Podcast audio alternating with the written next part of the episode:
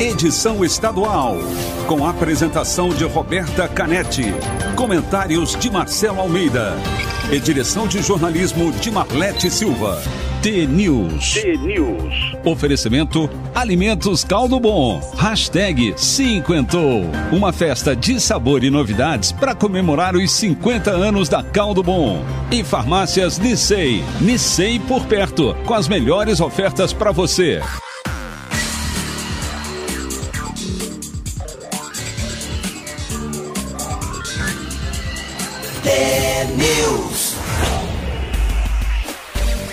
São sete horas e um minuto. Um bom dia para você que está sintonizado na T, a maior rede de rádios do Paraná. Você acompanha agora a análise do noticiário desta manhã. Participa com a gente da programação pelo WhatsApp, o 419-9277-0063. Com a transmissão ao vivo aqui pela Rádio T para todo o estado e também em vídeo no YouTube e Facebook.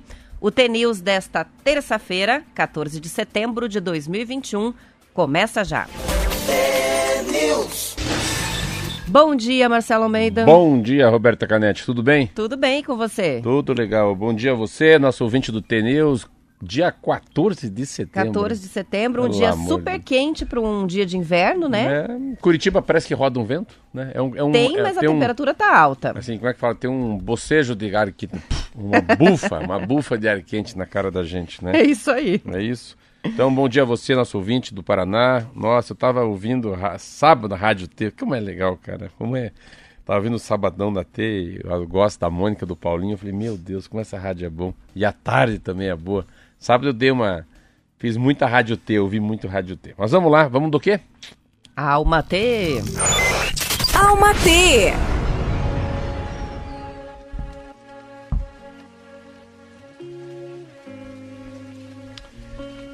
E se não for agora, então quando? Ou assumimos o controle da nossa história, ou seremos definidos pela história que decidirem contar sobre nós. Ou definimos o ritmo da nossa vida, ou alguém definirá por nós. Ou decidimos quem queremos ser e batalhamos por isso, ou a versão que for mais conveniente para os outros nos será imposta. Ou vivemos pelos nossos sonhos, ou viveremos para trabalhar e realizar os sonhos de outras pessoas. Talvez, talvez agora seja a hora de pensar e priorizar a sua felicidade. Talvez seja a hora. Seja a hora de reconhecer o seu propósito e fazer por você o que ninguém mais pode. Porque se não for agora, então quando? Legal, muito, muito lindo. São sete horas e três minutos. Participações dos ouvintes já vão chegando pelo WhatsApp, pelas redes sociais, Facebook, também Instagram. Tem gente acompanhando a transmissão ao vivo no YouTube e participando no chat. Você também manda sua mensagem, daqui a pouco eu registro algumas participações. O governo federal, Marcelo, criou uma empresa estatal vinculada ao Ministério de Minas e Energia para gerenciar a operação das usinas nucleares e de Itaipu Nacional. O decreto que cria a Empresa Brasileira de Participações em Energia Nuclear e Binacional foi publicado no Diário Oficial da União ontem.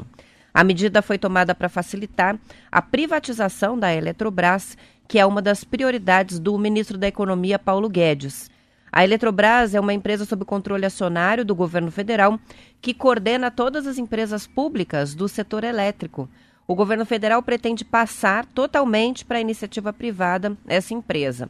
Mas como a legislação atual impede a privatização de usinas nucleares e da Itaipu, o governo colocou a energia nuclea- nuclear e a Itaipu sob o comando de uma nova empresa para que o restante do sistema brasileiro seja então privatizado. É uma- o Bolsonaro não conseguiu privatizar ainda nada. é, e é, é interessante, porque o, tem base, tem governo, é um governo liberal. A diferença na eleição foi bem essa mesmo também. O Haddad é, é muito mais estatizante, o outro é privatizante. é, e prevaleceu privatizante. Isso, isso faz parte da democracia. E ele está tentando, não é que ele, o que ele faz, ele separa um dinheiro do orçamento, cria uma empresa nacional, né, uma empresa, uma empresa pública para colocar a eletronuclear e a Itaipu, por dois motivos. A eletronuclear é muito legal, estava vendo ontem isso, é, tá dentro da Constituição Federal. Então, a, ela tem que ficar na mão da estatal, né? O grande problema da Coreia do Norte que a gente vê, né? As bombas nucleares, enfim. Então, sempre que tem alguma coisa em relação à energia nuclear, às bombas nucleares, enfim, usinas nucleares, tem que ficar na mão do Estado. Então, o que, que ele faz? Tem uma palavra que eu aprendi na, em negócio, chama-se spin-off. É tão legal a palavra spin-off significa um ponto fora da curva. Você vai vender uma fazenda sua. Você vende a fazenda, vende junto, vai, vai a casa, vai, a, vai o gado, vai a galinha, mas não vai o trator. Então vamos fazer um spin-off. O senhor vende tudo que está aqui, eu vou vender. Mas o meu trator, uh, esse trator vai ficar para fora dessa venda. Então o spin-off é isso. Então ele vai privatizar mais energia nuclear e Itaipu, porque Itaipu tem um tratado com outro país, que é a República do Paraguai, né? Então, o aproveitamento da energia elétrica dividido entre os dois países, isso também acaba inviabilizando a privatização, né? Que vai ser feita em 2022. Eu já não boto muita fé. Falar por quê? Porque a gente percebe que 2022 é o ano da eleição. E tem também tem essa em que momento para-se, né, de discutir qualquer assunto na Câmara Federal. Eu lembro que eu era deputado, Roberto, lá tem uma agenda branca. Uma agenda branca, você faz de conta que trabalha, o povo faz de conta que acredita e, e todo mundo está em campanha. É mais ou menos assim. Então, 90 dias, 100 dias antes da eleição, a Câmara já coloca já coloca no neutro, né? Coloca no drive, no automático. E piloto as coisas... automático. E piloto automático e vida que segue. Mas é um, eu, eu, eu acho que é um, um bom problema que o governo tem a privatização uh, da Eletrobras. São 7 horas e 7 minutos e no fim de semana o governo federal inaugurou uma linha de transmissão para escoar energia gerada na região Nordeste em usinas eólicas e solares para o Sudeste e Centro-Oeste do país. O empreendimento da empresa Taesa, a transmissora Aliança de Energia Elétrica, foi entregue, segundo o governo, com cinco meses de antecedência e custou um bilhão de reais. A linha tem capacidade de transporte de 1.600 megawatts, energia suficiente para o consumo de 5 milhões de pessoas. A construção da linha batizada de Janaúba e que tem o ponto de partida em Sergipe é resultado do leilão feito em 2016 pela ANEEL. A linha vai fazer a integração dos sistemas de transmissão de energia elétrica dos estados da Bahia e Minas Gerais, com duas linhas e três subestações em um percurso de 540 quilômetros de extensão. Ela aumenta em 25% a capacidade do Nordeste transmitir energia para o Sudeste, o que ajuda a preservar as águas das hidrelétricas. É, ela vai. Se você pegar uma matéria sobre. eu estava vendo toda a matéria, que pega hoje Globo Rural. Vou pegar uma que eu li de madrugada. Falar nisso, dormi tão pouco essa noite. Uma, é possível evitar uma catástrofe. Cientista brasileiro chamado Paulo Artaxo. Ele fala bem isso. Ele fala assim, ó, primeiro que o Brasil, é, ele foi a, o Brasil em relação ao clima, em relação à descarbonização, a matriz limpa, é um país que tem um litoral enorme. O Brasil tem uma capacidade enorme de hidrelétrica. O país tem uma capacidade enorme de pensar em ser o país mais sustentável do mundo, porque a, o Brasil depende, assim, o mundo inteiro depende dele. Depende para comer, depende uh, em relação à ração, depende em relação a café, depende em relação à proteína animal. Tudo que o, o, Brasil é, tudo ele é, ele é cabeça de chave, como fosse assim, ele é o, o ponteiro em tudo. O estado do Paraná sempre entre os quatro estados que mais produz. E ele diz o seguinte, que uh, uh, se o Brasil tiver capacidade de pensar em dois assuntos, que é mudar a matriz né, energética e desmatamento zero em 10 anos, ele vai passar a ser um país muito procurado por todos. Que é a história que a gente fala aqui do produto, né? Se a gente souber a origem do produto, a origem do leite, a origem do ovo, a origem da farinha, né? a, a origem daquela carne, a gente até paga um pouquinho mais. Se souber que ela é paranaense, que ela, né, ela foi bem tratada, que o, o animal foi bem acolhido antes de chegar no matadouro. Então tem tanta coisa interessante. Então é possível sim evitar uma catástrofe, porque o Brasil é muito grande, né? Então, tudo que vem ocorrendo, eu estava lendo essa matéria, desse cara fala o seguinte, espera aí, mas se parar de desmatar, vai sobrar água no, no, no, cerrado. Se parar de desmatar, o calor vai ser mais ameno. É, se parar 100% de desmatar e não produzir nada nesse momento na Amazônia, pode ter certeza que ele pode mudar o clima do mundo. Isso é muito legal dele. São 7 horas e 10 minutos. Antes de fazer o intervalo, registrar algumas participações. O Luiz Henrique de Bandeirantes está acompanhando com a gente no Facebook, assim como o Luiz Carlos, ele que mora em Tibagi. Também sintonizada a Mona Lisa, que na nossa medianeira, ela diz, amanheceu com aquela chuva maravilhosa. Está chovendo em algumas regiões do estado. A Mila também conta que acompanha a gente todas as manhãs em Telemaco Borba. A Renilda de Guaratuba avisa que por lá está chovendo. Sidney de Cantagalo na audiência. Também temos a participação do Marcos Aurélio, que diz: Planalto, no Paraná, chovendo bastante. Tem cachorro bebendo água em pé, ele diz. Que legal, tá chovendo, hein? Tá chovendo. Aqui choveu um pouquinho de madrugada, mas muito pouquinho, você ouviu? Eu vi, mas tá com carinha de instabilidade hoje. Acho É. que vem chuva. E a previsão é de um tempo instável hoje em todo o Paraná. Previsão de chuva para Curitiba. Calor, mas sabe que não aumenta tanto a temperatura. A gente tá com uma temperatura próxima dos 20 graus em Curitiba. A máxima vai ser 25. Lá, pro, vamos lá pro outro lado, né? Lá no, no norte, noroeste do Paraná, e sim faz calor. Maringá, máxima de 36. Londrina, 35. Por lá não chove. Tá quente, hein? Tá, tá quente. E no oeste chove. Cascavel, 28 de máxima, previsão de tempo instável, sol entre nuvens depois chuva. Foz do Iguaçu, temperatura mais amena, na casa Maravilha. dos 26 a Obrigado, máxima. São Pedro, né? Obrigado, São Pedro. Vai chover em várias cidades do Paraná hoje. Os ouvintes estão mandando a notícia pra gente. Está chovendo? Como é que tá o tempo na sua região? Vamos pro intervalo, já voltamos com mais notícias. News.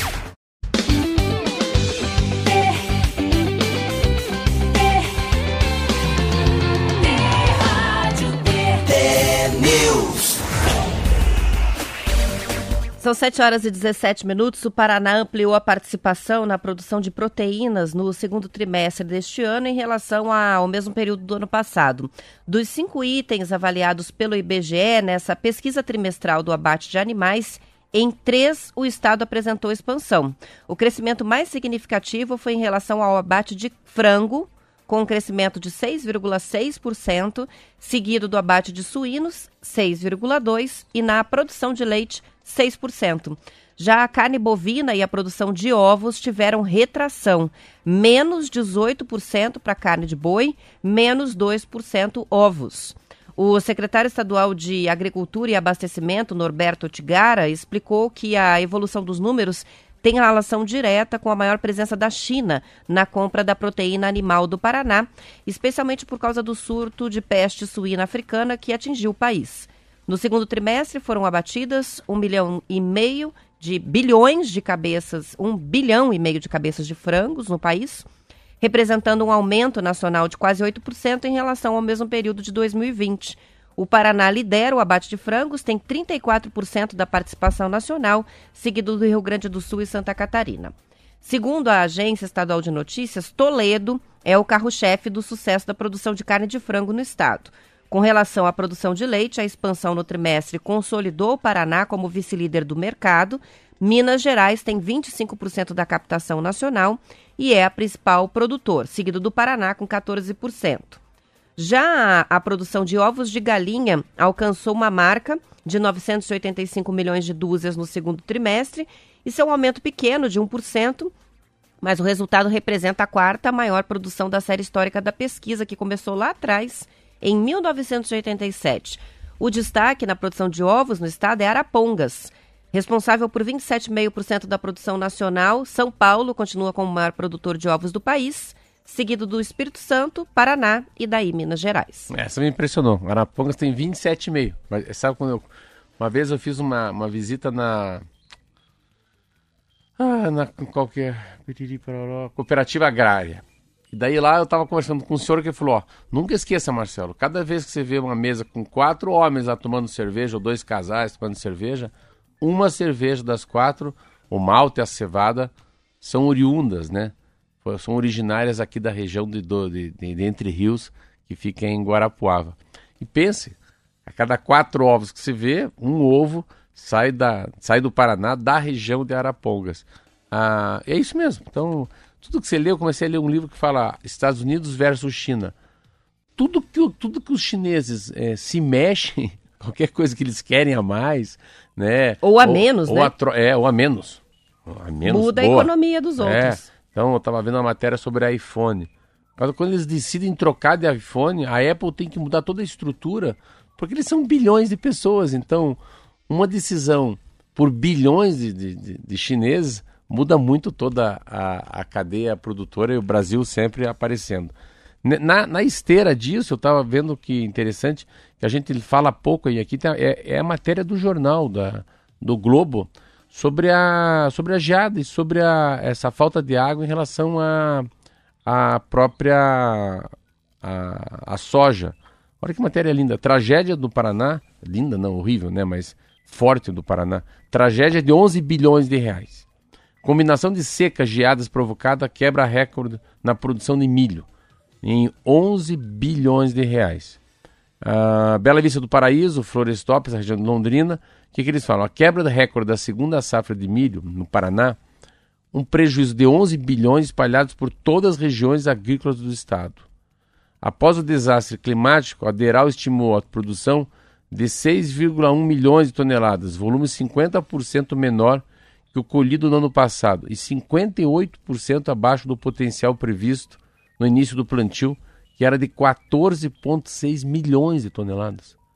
Então, o Paraná imaginava colher 14 milhões e meio de toneladas e colheu 6 milhões. Olha que troço louco. O cenário que estávamos vivendo é inédito. Uma combinação de seca de 70 dias, Roberta, calor forte, fora de época, e uma sequência de três geadas fortes. o clima não ajudou nada, né, não. esse ano. A foto, inclusive com esse título, né, a tragédia de 11 bilhões de reais, a foto é uma espiga de milho judiada, né, é. bem lascada, seca, é, é, ilustrando falam, aí a situação da é, produção no Paraná. Uso do, o uso do milho como ração para alguns, para então, assim, tem tudo. Como, como... O impacto é grande na pecuária, porque então, o milho é a base de acaba, alimentação. Acaba né? tendo uma resposta, né? Uma pecuária consequência não, né? lá, no, lá no, na pecuária. Pecuária também, é. né? São 7 horas e 23 minutos. Vamos para algumas participações. O Vilmar diz o seguinte: esse Paraná é um estado muito rico mesmo. Deus abençoe nosso povo, diz o Vilmar, que está orgulhoso aí do agronegócio. O, a Lia está participando para contar que chove em Itapuá, Santa Catarina. A gente tem vários ouvintes de Santa Catarina, Itapuá, Joinville. Tem o Gerson participando também de Tomazina, mandando mensagem para cá. E agora o assunto, Marcelo, é, são as escolas rurais. Matéria que a Marlete separou para a gente aqui da revista Globo Rural, bem interessante, que diz o seguinte. O Brasil tem mais de 56 mil escolas rurais, segundo o último censo de 2018 que sempre sofreram com a falta de recursos para dar educação de qualidade para as crianças e adolescentes que vivem no campo. Agora, segundo reportagem da revista Globo Rural, a situação dessas escolas piorou por causa da pandemia. Mais da metade dos estudantes que frequentam escolas públicas rurais estão com vontade de abandonar os estudos não estão evoluindo no aprendizado, não mostram interesse pelas aulas, não estão motivados para continuar indo à escola, embora tenham acesso às atividades remotas nesse período da pandemia. Os dados sobre o comportamento dos estudantes depois do fechamento das escolas, né, das aulas presenciais, são de uma pesquisa encomendada pelo Itaú Social, Fundação Lehman e Banco Interamericano de Desenvolvimento. A sondagem quantitativa foi feita pelo Instituto Datafolha entre 22 de abril e 21 de maio, entrevistando os responsáveis pelas crianças e adolescentes com idades entre 6 e 18 anos, sempre alunos da rede pública em todas as regiões do país. No campo, a educação sempre foi mais precária de acordo com a professora, doutora do Departamento de Educação da Universidade Federal do Sergipe, a Marilene Santos, que foi ouvida na matéria.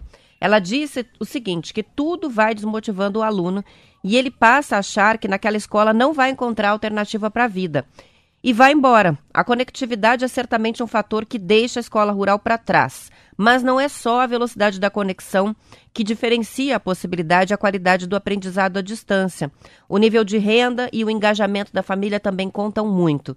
Em 84% das casas, o celular é o equipamento mais usado pelos estudantes para acompanhar as lições e tarefas online. Não é o mais adequado, né? Fazer Não. isso pelo celular. Mas cerca de 40% dos alunos têm de dividir ainda o aparelho com, as, com os outros pai, membros mãe, da casa. Irmão, isso mesmo. É isso mesmo. Essa dificuldade que os jovens do campo encontram para estudar contrasta com a realidade da agropecuária, que está cada vez mais tecnológica e exigindo uma mão de obra cada vez mais preparada. Se colocar assim, essa matéria se pega estado do. Claro, se pega o sudeste, o sul, do norte, é muito diferente.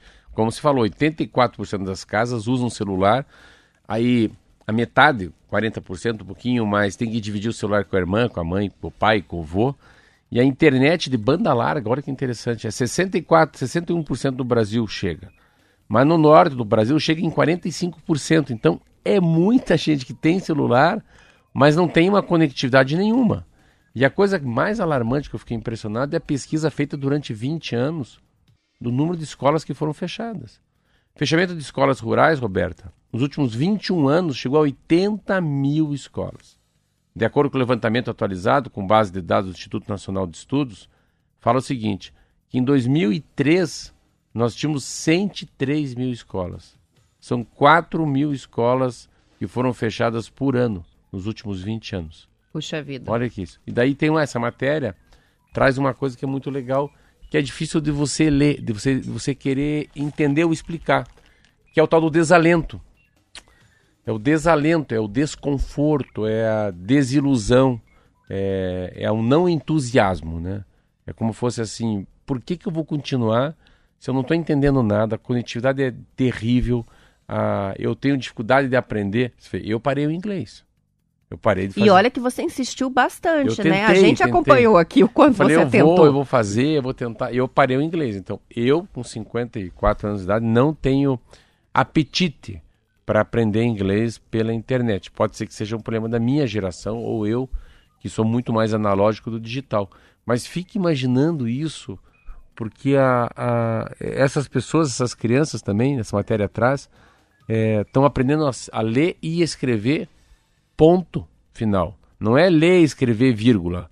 E interpretar texto, discutir assunto. E desenvolver o raciocínio lógico e a crítica social, Aí, não é? Entender de geopolítica, que é tudo que você espera da escola. Você é né? ministra da Educação. Falou bonito. Então você vê, tudo que a escola pode dar, não consegue dar. Porque não tem con- conectividade, as escolas rurais foram fechadas, os professores não estavam preparados, como ninguém está preparado para ensinar pela internet. Mas mais do que isso, há um tipo assim, um... as pessoas perderam o costume de ir para a escola. Eu conheço muita criança, que fala, pô, tem que ir para a escola mesmo, não dá para fazer online. Mas assim, virou um online, assim, é mais para cumprir tabela e não para fazer uma revolução de ética, de comportamento, né? Não é uma, uma filosofia assim, não, vamos aprender bastante, porque tenha, tem muito emprego sobrando, vai faltar gente talentosa, a gente tem que falar uma segunda língua, né? O, pai vai o pai vai ficando mais velho, eu tenho que assumir o, o negócio aqui no interior do Paraná. Então, assim, É a, a tal da motivação, né? Se É. não há motivação e ainda por cima você vai tentar aprender com uma porção de ruídos, né? Porque o aparelho não funciona, porque tem que dividir o celular, porque vai fazer a tarefa e não tem onde conectar, porque o sinal é ruim, não escuta o que o professor está falando. Sem motivação É, eu ainda? Fico, ah, eu fico imaginando eu ter que ler o jornal no meu celular. Tudo bem que eu tenho um iPad de bobo aqui, né? Esse troço aqui é enorme, né? Parece um. Mas é uma coisa Não, é, é diferente, mas, mas aí já é a diferença entre assim, eu tenho dificuldade com o meio digital, ok, mas consigo fazer. Agora, além de ter dificuldade, o aparelho, a qualidade da internet não contemplam, aí é impossível, né? É. Impossível conseguir dar continuidade da maneira, pelo menos, como se era antes, né, o estudo. É uma situação que vai É. demorar ainda A para vai- ver a, gente vai, recuperação a gente vai sentir isso aí no Enem dos próximos anos, né? É, o saldo ainda não a gente ainda não terminou de calcular esse Como saldo. fala em inglês, time is over. Time is o over. tempo acabou. A gente volta depois do intervalo para Curitiba e região metropolitana. Quem quiser continuar acompanhando pelo Facebook e YouTube, a transmissão vai até às 8. Uma ótima terça-feira para quem fica e até amanhã. Tchau, até amanhã.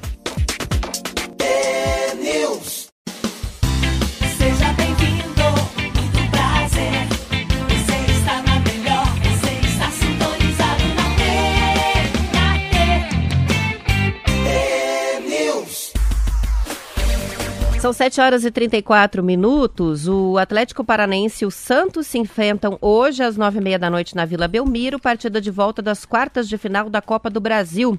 É, no jogo de ida, vamos lembrar, na Arena da Baixada, o Atlético venceu por 1 a 0. O gol como visitante não é critério de desempate. Então, em caso de empate na soma dos placares, a classificação vai ser decidida nos pênaltis. Quem passar pega o vencedor do duelo entre Grêmio e Flamengo. Meu Hoje, Deus. portanto, nove e meia da noite tem a partida. Dá o quanto? Hã? Vai dar. Vai dar quanto? O, o palpite? Parpite. Eu, eu acho que o Atlético vai, apesar de estar tá vindo de uma onda aí de derrotas, né? de- eu acho que vai ganhar. Porque Também sempre acho. quando é. Parece que é um campeonato nacional alguma coisa maior, aí o Atlético surpreende, Quando né? o bicho é grande, ele vai. É, É, capenga no não, é, o Paranaense. bicho não gosta de coisa Tá pequena. capengando no Brasileirão, mas aí vai jogar com o Santos, eu acho que vai ganhar e vai passar pra, pra final. Mas agora com quem será essa final? Grêmio ou Flamengo? Se Flamengo, viu quem, né? se viu quem que o Flamengo contratou ontem? Ah, Vocês não sabem? não, eu não vi. Vocês não lêem jornais, né? Não lê jornal, não é, não é jornalista. Davi Luiz. Ah, o Davi Luiz. Lembra aquele cabeludo? Sim. Eu- eu- ontem eu tava, eu fui no CT do Coxa e tava. É só celebridade. esse é- isso, isso, isso, isso, isso. Isso era assunto ontem. A gente. Eu tava lá e vendo o treino, daí tava conversando com o pessoal da base, falou, ó, o Davi Luiz tá chegando aí. Eu, tava, eu já li pra você, mas eu vou ler hoje, que eu tava lendo ontem esse livrinho do meu, do meus. É um, é um caderno dos meus. é, dos meus retiros que eu faço.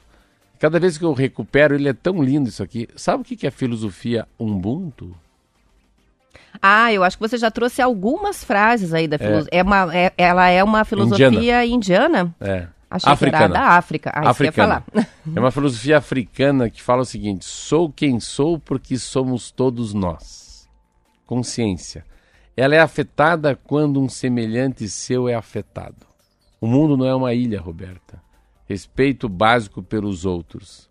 Ela sabe que precisa dos outros para ser ela mesma. Compaixão, partilha e empatia. Ser humano, sabe o que é? Ser humano é ser como os outros. E ser com os outros deve ser tudo. Deus sempre é três. É uma eterna comunhão de três divinas comunhões. Conceito de unidade, pluralidade única de sermos indivíduos unitários, mas plurais ao mesmo tempo. Deus se importa com as pessoas. Você tem que ter um espírito ubuntu, que é um espírito caridoso, misericordioso, um olhar de compaixão. Ninguém é feliz sozinho, ninguém joga bola sozinho, ninguém faz amor sozinho, ninguém nasce sozinho, ninguém vai pro céu sozinho, ninguém brinca sozinho. Boa, né? Que lindo, né? É que legal, lindo. né? É É um, legal. foi uma segunda, um segundo almatê hoje. É. Foi uma alma, foi um mensagem. alma tezinho. Foi um almatezinho. São 7 horas e 37 minutos e o reservatório da usina hidrelétrica Governador Bento Munhoz da Rocha Neta, maior e mais potente do Rio Iguaçu, está com volume útil de água abaixo do registrado em agosto de 2001, quando houve o apagão no Brasil. Ontem, às duas horas da tarde, o volume era de 9,25%, de acordo com dados da Copel que foram divulgados pelo portal G1. O dado corresponde à parcela de água do reservatório que pode efetivamente ser usa- usada para geração de energia. Levando em consideração agosto deste ano, de acordo com o Operador Nacional do Sistema Elétrico, o reservatório teve volume útil médio de 15,5% comparado a 80% registrado no apagão há 20 anos. O valor é também o mais baixo encontrado para o mês nas últimas duas décadas. A usina hidrelétrica Governador Bento Munhoz da Rocha Neto fica em Pinhão, na região central do Paraná, e é também o maior reservatório da região sul no Sistema Interligado Nacional, correspondendo a quase 30% do subsistema. Segundo essa nota técnica, a geração de energia atual vai ser insuficiente para atender a demanda do país a partir de outubro, se não houver uma produção adicional. É, é a mais. gente está numa situação bem apertada. Você sabe aqui. que está chegando. uma- hoje você vai ler, né? Agora você vai ler depois essas, As dicas, as né? dicas, né? Que são bem legais. Mas está chegando um momento assim que é, não sei, assim. A gente sempre. A história do, do cisne negro que eu aprendi essa semana e estou lendo um livro agora que fala sobre isso. É, mas a, a cisne negro, eu te falei, tudo aquilo que vai acontecer que a gente não sabe que pode acontecer, mas que acontece, igual a pandemia, igual um tsunami, um furacão, às vezes, não imagina, né? Um vulcão, né, em erupção. Mas a, a história da água, assim, é uma incompetência de todos nós. O Brasil é um país de, de dirigentes incompetentes, né? Porque não é possível que com tanta ciência, com tanta tecnologia, eh, com tantas informações do mundo, né? eh, essa conectividade da, da, né? dos, hemi- dos hemisférios, né? Dos continentes, né? É aquilo que eu falei aqui, pau que bate em Chico dá em Francisco. Então a, a repercussão é mundial e nós tem a chance enorme, enorme. A gente teve muita chance de se recuperar, de fazer diferente, de ser um baita de um país sustentável, um país que tem álcool, né? Um país que tem a Petrobras, Um país que tem uma capacidade de Mata Atlântica assim surreal. E daí agora fica faltando água num país que, que mais tem água doce do mundo, né? Isso é uma coisa muito louca, né? Então, a, essa capacidade de a gente de fato saber que é finito e que a próxima geração pode estar vivendo um inferno, um inferno de calor e sem água, uma coisa que essa tem que entrar na gente de verdade, falar, "Putz, o que que eu quero deixar para minha filha Valentina, né? O que eu quero deixar para meu filho Luca? O que que eu quero deixar para minha filha Natasha, né? Como é que a gente deixa o filho? Nós vamos deixar um mundo muito mais quente. O que, que dá para ser feito já? Mas Para os filhos e para os filhos dos filhos, e tem que pensar É. nas gerações futuras, não só é- a é- curto prazo, né? É, mas depois os outros a gente não consegue pensar por eles. Eu entendo, mas é depois meu filho pensa no filho dele. A gente tem que ter a capacidade de pensar assim. Mas a gente não pode fazer coisas que sejam irreversíveis, né? Então, se se destrói demais, é, desequilibra demais, é, pode chegar um ponto em que não há mais como as gerações futuras resolverem, né? Você sabe quando é que o desmatamento no Brasil é zero? Sabe quando? Para 2030. Assim, às vezes assim, eu não entendo isso, porque a meta é em 2030 ter zero desmatamento. Mas que ano que a gente tá? Não é 21? Pois é, acho que não Assim, vai dar tempo, assim, né? assim, é, é muito tempo, nove anos. Vão fazer o quê? É. Quando chega a faltar E- 12 meses, aí Não, vamos e- correr. e cada vez que você vê o número do desmatamento, é um troço louco, assim, mas pare de plantar lá, é, sabe? A, a- é, é, o, o que, o, o- é, é um tiro no pé, porque você destrói a Mata Atlântica, planta, mas daí não, não tem também para tua fazenda no Cerrado água, né? Aí o Nordeste sente, o Sul cai. Então, assim, é como se fosse um, um sistema, quando fala ecossistema, né? O meu médico, o doutor Furador, ele é muito interessante que ele... Ah, eu tô com, doutor, eu tô muito mal, eu tô com psoríase. Ele falou, você não tá com psoríase, você tá muito preocupado, você tá com estresse, psoríase é consequência. Ah, eu tô com a boca ardida. A boca ardida, a língua ardida é a ponta do iceberg que a tua cabeça não tá boa. Coração não tá bom, você tá brigando muito, está estressado, dorme pouco, tá comendo demais chocolate, sei lá. Então, assim, é um sistema, por isso eu falar ecossistema, né? E como é que faz pra gente ser diferente, Roberta, né? Assim, como é que faz pra você ser um cara legal? Você ser uma mina legal pro mundo, né? E isso eu acho que começa na alimentação. Então, ao invés dos grandes, né, os grandes produtores de proteína, do agronegócio, da pecuária, as indústrias auto- automobilísticas, no fundo a gente que vai ter que ter a peneira. A gente que vai vetar.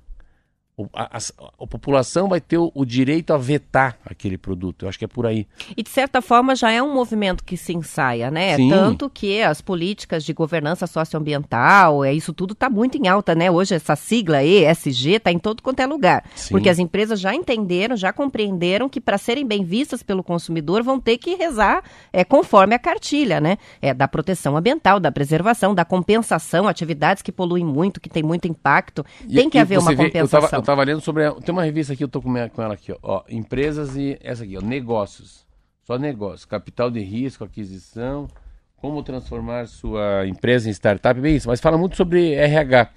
E eu tava vendo que você vê a importância que essas grandes empresas. Eu tenho, acho que a prestinaria deve ter uns 90 funcionários hoje. E às vezes eu fico olhando a diversidade que tem ali, né? A diversidade de um menino ser homossexual, de um venezuelano, ah, sabe? De, de outro poder pintar. Pessoas mais jovens, pessoas ah, outro mais pinta velhas. o cabelo de duas cores, outro pode usar piercing. Assim, tem uma diversidade da maneira que se veste. Tem uma. É uma diversidade que poderia ser revestida do estilo de vida. Sabe? É um estilo de comportamento até. Eu não estou falando de gênero. Eu estou falando de corte de cabelo, o tipo da calça, o tipo da bicicleta. E isso vai te dando uma repercussão.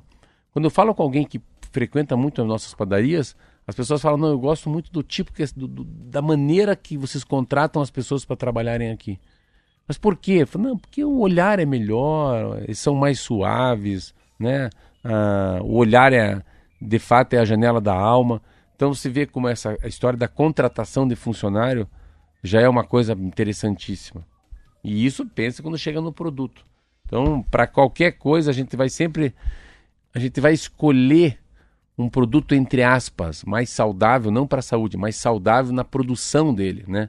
A produção dele não teve muita chicotada. Mais saudável para o meio ambiente, para a coletividade. Olha só, a Sanepar divulgou algumas novas dicas de economia de água. E as a outra vez que a gente falou das dicas não eram tão boas. Dessa vez eu achei melhores. Posso dar três para você? Ah. Ah, não tomar banho não escovar os dentes, né? E não dar É, descarga. E se não, for não fazer é isso? xixi, faça, se for fazer xixi, por favor, vá até o seu, até o seu quintal, né? Isso aí. É, não, não é freático. isso. Olha só, a primeira. As caixas de descarga acopladas no vaso sanitário têm vazão de 6 litros por vez. Coloque dentro das caixas uma garrafa de refrigerante em embalagem PET de um litro com terra, pedra ou água da máquina de lavar. Isso vai fazer com que você economize um litro por descarga sem comprometer a Ah, eficiência. eu pensei que era dentro onde a gente faz xixi. Não, na caixa lá Na caixa acopa- aco- Claro, porque, porque ela vai ocupar um litro. Isso, vai pesar ali um litro a menos de água que vai entrar. Então a vazão vai ser menor na hora que você soltar. Muito top isso. Parece uma economia pequena, mas olha só, considerando que uma pessoa usa o vaso em média quatro vezes por dia, em uma casa com quatro pessoas, a economia é de 16. 16 litros. Em um mês, 480 litros a menos. Também tem uma opção que é ajustar a válvula da descarga, que em alguns modelos pode ser baixada Hum. para trabalhar com menos água. É, isso não é bom, hein? Melhor não mexer na, Não. no- na, na regulagem, Vai- mas a história da, da É. garrafa eu achei É, interessante. o, o segundo, eu, tô- eu digo, tome cuidado, vai que o número dois não vai embora. Aí vai ter que apertar de novo e gastar mais 6 litros, é isso? Bom, lavar a louça. O ideal é acumular a louça. Nossa tá Senhora, fazendo eu certo na tua eu tenho casa? pavor disso. Eu também Tenho não consigo pavor. acumular Isso muito, é muito não. difícil, né? Por exemplo, empilhar e separar a louça do café e lavar junto com a do almoço. Em média, uma torneira de pia da cozinha, funcionando 15 minutos, consome 120 litros. Diz aqui, ensaboe a louça com a torneira fechada. Se a economia for de 60 litros, em 30 dias são 1.800 litros não, que não, deixam não, de ir não, pro não. ralo. Não, Não, não. 15 minutos, 120 litros. de água. Não, não, não. Isso aí tá absolutamente fora. Para menos, para mais? Muito, é muito, isso mais? aí. Não, muito menos. Muito menos. Você, você- fica com a água ligada direto, aberta? Você? Você lava, você lava a louça? Eu primeiro eu molho bem a louça, daí eu desligo, ensaboo uma parte e vou enxaguando por etapas, assim. Então eu fecho em alguns momentos, É, sim. mas aí não, não fica 15 minutos ligada. né? Não, direto não. É, tá, tá muito demais aí. A gente lava, a gente usa menos. Eu uso menos água, mas é uma coisa que é difícil, muito Depende da louça. Depois de um Meu churrasco, Deus 15 do céu. minutos não dá conta. difícil. Não, mas é muito difícil você juntar a louça de duas refeições. Isso eu já não, eu já não consigo. Redutor de água, uma peça de fácil instalação e que pode diminuir pela metade a quantidade de água que sai da tor- das torneiras. Conhecida das lojas de material de construção como redutor de vazão, pode ser encontrada em diferentes modelos e kits. Os redutores são pequenos anéis que controlam a quantidade de água na saída das torneiras, banheiros, cozinhas e tanques. Os novos empreendimentos residenciais já estão vindo com controle de vazão nas louças todas, né? Triste, É, né? nos metais todos. Então, a descarga já vem com opção 1 ou 2 para número 1 ou 2, se aperta mais ou menos vazão no vaso. É a mesma É. coisa nas torneiras, chuveiro. Embora haja uma boa pressão de água, tem um controle de vazão ali que reduz bem o consumo. É. Mas essa tristeza desse tipo de água é você ir no shopping e lavar a mão no banheiro. Você aperta e vai sair um pouquinho de água. Sai um pouquinho, você aperta de volta, né? Aí você ensaboa, daí tá com a mão cheia de sabão e tem que Aí isso. dar um soco ali na torneira, porque não tem como girar mais. é bem, não é muito confortável. Não, não é. Bom, mas não há dúvida de que, por exemplo, num espaço público como shopping, isso é bom, porque as pessoas podem Sim. esquecer ligado. Então, o fato de ter o controle e ele acionar é, de forma Sim, automática sim. lhe garante que não Não vai tem ficar banho vazando. aí? Você né? vai chegar no banho daqui a Não, pouco? vai chegar, deixa eu ver se vai chegar no banho. Não, o banho não tem um questionamento. Ah, ó. banho não toma, é bem mais fácil. Bom, lavar o carro e calçadas, a dica é nem pensar. É eu muito linda. Eu- sabe quando você mandou... Não faça. É, é, é, quando você mandou pra mim, eu fui ver essa, que é o mais linda, assim, assim... a- Ah, não, a- foi a Marlete que preparou esse kit Ah, aqui. bom, achei que era Sanepar. Lavar É cal- da Sanepar, mas foi a Marlete que separou as dicas aqui pra Mas gente. essa, assim, lavar Mas calçado e dessa. carro também, nem, nem, pensar. pensar. Pronto. Não, não lave. É igual Não- o Tramontina no, no, Tramontina no Marquinho. Isso. É faca. Vazamentos. Fique atento e conserve eventuais vazamentos em casa. Um buraco de 2 milímetros e um cano de uma única casa pode desperdiçar 3.200 litros de água por mês. Eu aprendi da pior maneira. Um pequeníssimo vazamento em casa que me trouxe uma conta que era de... Uma, Quase desmaiei a uma- hora uma que conta recebi cavalar. tinha uma um pequeno vazamento no, no vaso sanitário e aquilo foi água, foi água, foi água. Uma torneira pingando, diz a Sanepar, uma gota a cada 5 segundos representa mais de 20 litros de água jogados fora em um dia. Em um mês, são 600 litros de água desperdiçados. Então, vazamento não dá para deixar. muito, Percebeu né? que tem alguma coisa estranha, aumentou aí o consumo de água, não sabe explicar por quê. Tem que passar, tem um, um aparelho que eles passam no encanamento, né? É, é. É, tipo de uma sonda, assim, uma eles sabem sonda, exatamente onde é que tá. Mas no fundo a gente teve, você vê, a gente é muito acomodado, né? A gente nem sabia a, a- o quanto a gente tinha água. Não é isso? É uma abundância de água, né? Lava carro, e lava calçada, e faz churra, e lava prato, né? E molha o quintal. Agora quem tá sentindo olha aí, é- são detalhes, né? Mas eu acho ainda que o banho, o banho eu vejo que é um negócio desastroso. Mas é duro você se ensaboar, fechar, abrir, fechar. Mas no verão vai ficar um pouco mais fácil. Sim. No inverno é mais difícil, né? É. Porque, principalmente em Curitiba. O Joel mandou algumas dicas aqui também para contribuir. Desligar os aparelhos de ar-condicionado, aí não é a água, né? Mas economia de energia. Ah, e aí ele colocou, inclusive, dormir a família inteira toda num quarto quando tiver muito quente, para economizar o ar-condicionado. Não passar mais roupa.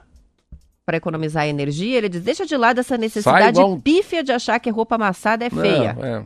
deixa Da onde veio essa roupa? Veio da boca da vaca. É, a gente fala isso, né? Banhos mais curtos ajudam muito, ele diz. Ele é, trabalha na Copel, né? E tá falando não só que sobre água, mas também sobre energia. E ele diz não lavar as calçadas, também reforçando. Trabalhe e estude de dia, use a luz do sol para iluminar a casa. Troque as cortinas. Essa é uma dica, são dicas aqui bem É, Essa- essas legais. dicas são as legais. Né? A luminosidade cortina. natural, né? Então, estudar de madrugada vai gastar energia, não pode. Estuda de dia, isso aí. Fala com a rapaziada em casa. São 7 horas e 51 minutos, vamos terminando por aqui este bloco. Ah, Este bloco. Não, não. O Marquinhos abriu o braço, eu, eu quase. Desesperou-se. Para depois a gente voltar com as últimas notícias do TNews de hoje. Já já, vamos pro intervalo.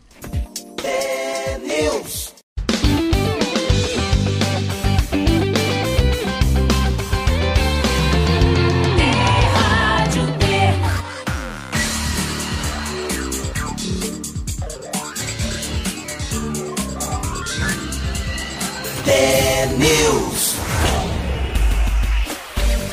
7 horas e 53 minutos. O secretário de Estado da Saúde, Beto Preto, disse ontem que entre 3 e 5% das pessoas que já poderiam ter completado a imunização contra a Covid ainda não retornaram para a segunda dose no estado.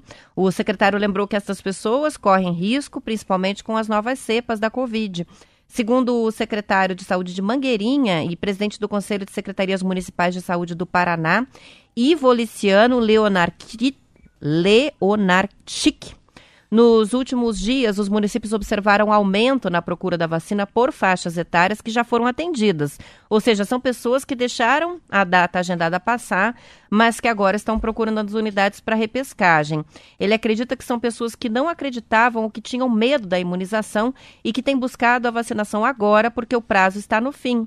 Já Beto Preto, secretário estadual, contou que alguns municípios chegaram à faixa dos 18 anos, mas deixaram muita gente para trás e por isso a repescagem é importante nesse momento. Ontem foi um assunto nacional. Eu vi lá o Queiroga lá falando sobre isso. ah, porque tem uma, tem uma defasagem, né? Você está parando muito, tem uma falta de vacina. Mas ontem tem uma matéria muito legal sobre que sobre essa, essa, essa estratégia de misturar as doses. E eu vi quatro cientistas brasileiros falando que vale a pena sim. Tava uma polêmica, né? Porque em São Tava. Paulo, por falta da AstraZeneca, eles vão usar a Pfizer para dar a segunda dose em quem tomou a AstraZeneca na primeira. E aí Isso. o Queiroga se manifestou contra, né? Dizendo que isso vai contra o. Não, o Queiroga, Mas- não, não, eu- o Queiroga não tá errado também. O Queiroga faz o seguinte, dá uma segurada, dá uma segurada, não fica, não fica tampando o sol com a peneira. Tá certo, ele, claro, ele é ministro, não tem, mas ele falou assim, o seguinte, não fique também desestruturando todo, toda a vacinação porque faltou um pouquinho, espera um pouquinho. Espera três, quatro dias. A grande polêmica, Roberto, é o seguinte: chegou ao dia de vacinar. O meu dia era dia 13 de setembro, era ontem, eu fui adiantado. É no dia que foi dito para você voltar não ter tua vacina, entendeu? Então o que, que estão querendo fazer? Ah, não tem AstraZeneca, que tomou a primeira vez? Então você vai de Pfizer. Então ah, eu acho que é o último lapso que a gente vai ter em relação à vacinação, em relação a reforço, né? A reforço, não, a segunda dose para as pessoas. E, é interessante que a gente está vendo, que é muito forte, que é muito louco isso, como como está afetando as crianças, né? Então as crianças muito afetadas. Você trouxe uma matéria, não sei se é você trouxe, não sei se leu, que me, me deu um pouco assim de pavorico, assim, não gostei muito em relação ao número de pessoas hospitalizadas e que 20% das hospitalizadas eh, já tinham tomado duas doses. Isso é uma coisa que tem al- alguma coisa numa matéria aí que eu vi. Mas 18%, né? Na verdade, é um, esse é um dado, até já vou registrar aqui, é um levantamento que foi feito com base nos dados do Sistema de Informação da Vigilância Epidemiológica da Gripe. O portal Bem Paraná pegou esses dados e publicou aqui dizendo o seguinte. Que no mês de agosto, 9.029 pessoas foram hospitalizadas com problemas relacionados a síndrome gripal ou síndrome gripal aguda grave no Paraná. Dois terços desses pacientes não informaram terem recebido a vacina contra a Covid e se supõe que podem não ter sido imunizados. Mas entre os mais de 9 mil pacientes hospitalizados, só 1.633 informaram que completaram o ciclo vacinal. No fim das contas, isso significa que no Paraná, 18% dos pacientes que procuraram um hospital com quadro gripal, não necessariamente Covid, com sintomas de gripe, pode ser Covid, pode ser outra virose, não, não tinha entendido. já certo. tinham completado a imunização. Então, a gente, por exemplo, teve quadro gripal faz duas semanas, não foi? Ah, eu E li, não era esquece, Covid. eu, li, eu li errado essa matéria. Entendi. Então, assim, independentemente de você ter tomado as duas doses de Covid, você pode pegar uma gripe muito forte e ir pro hospital. É isso? É, e- mas assim, aqui não diz que não é Covid. Pode ser que parte desses pacientes chegaram com sintomas e realmente era Covid, mas parte não. São pessoas que tiveram gripe comum ou algum tipo de influenza aí, que a gente quase não falou mais sobre gripe, mas que continua existindo gripe. Você Então as tomou? pessoas ficam doentes, né? Tomou de gripe, não?